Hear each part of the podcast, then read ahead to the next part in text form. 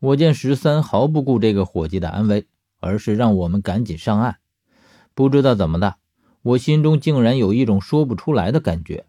也许十三他们在下来之前就已经达成了某种默契，那就是无论谁遇到危险都不要去救，因为很多时候因为救人反而会赔上整支队伍。我能理解十三的所作所为，因为我曾经和小峰在墓里的时候也有过这样的协议：无论谁遇难都不要去救，而是尽最大的努力逃命。往往这样的协议。只会在最危险的时候才达成，那么足可以看出这些被封在透明棺材里的女尸是多么的让人畏惧。我边想着边往岸边上来，可是就在我打算上岸的时候，却感觉有一个巨大的力量突然抓住了我，然后使尽全力的将我往下拉。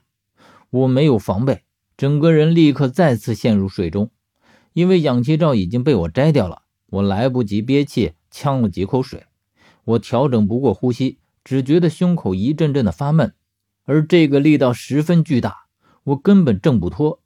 我感到他用力地拉着我的脚踝往下沉的速度非常快，我将黑驴蹄子扔给他，可是却不起作用。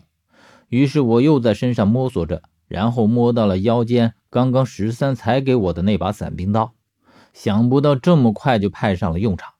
我于是顺着下沉的力道往下钻，为的是能够靠近这个拉着我的东西，然后借着这个力道，我用力的朝他刺了过去。然后我感觉到伞兵刀扎进了他的身体里，接着我听到了一声尖锐的惨叫，即便是在水里也很响亮。然后我就感觉到他拉着我的力道松了一些，趁这个功夫，我迅速用脚将他踹开，然后往水面上浮。可是我浮上来没到一米，这东西就迅速的尾随而来。我立刻调转方向，他扑了一个空。可是他那灵活的身子立刻调转方向，再次朝我扑过来。我甚至还没有反应过来，他就已经到了我的身前。而这次，他丝毫不留情地扑到我身上，张口就来咬我脖子上的大动脉。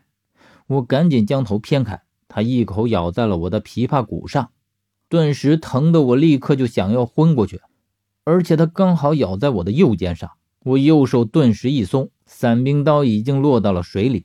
我心中暗叫一声不好，于是只能忍着痛，用双手去掰他的头。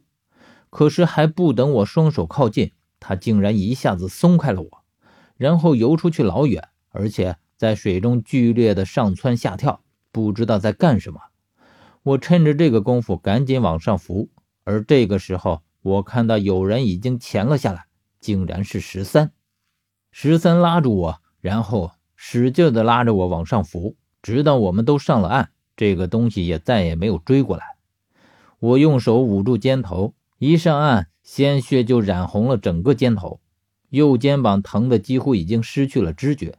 而十三则招呼伙计赶紧拿出药物给我止血。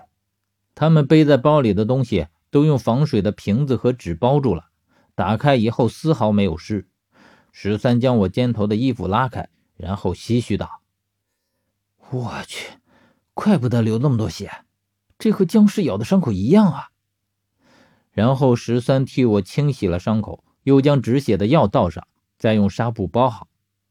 做好这一切之后，我们都只看见水潭里一阵阵的在冒泡。而且那具女尸一直在水中窜上窜下，不知道在干什么。这样持续了几分钟之后，她就漂在水面上，再也不动了。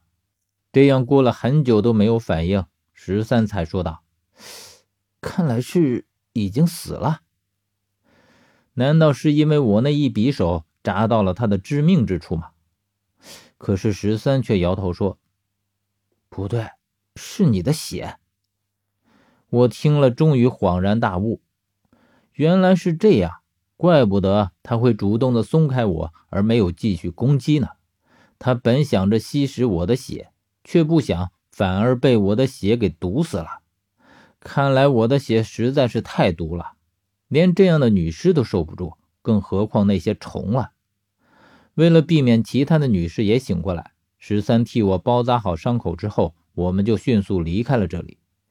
这里进去之后，有一条通道。十三说：“这就是通往魏大梁城去的通道。”我稍稍显得有些意外。虽然路途之中也发生了意外，但是竟然就这样到了魏大梁城。我本以为我们还要费上很大的一番功夫，可是十三却说：“这只是魏大梁城，要去长生墓那还早着呢。”刚刚因为时间紧急，我也没来得及问十三，他怎么会想起这里的？而且。他明明已经被蒋抓走了，他又是到哪里盘的这些人手？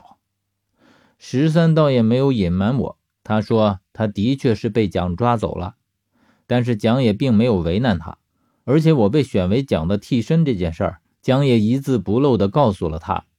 来魏大梁城长生墓，正是他与十三的协议。讲说，只要十三能够到长生墓替他找到玉片，他就可以放过我。提到玉片。我全身猛地一抖，然后严肃地对十三说：“不行，玉片不能交给他。”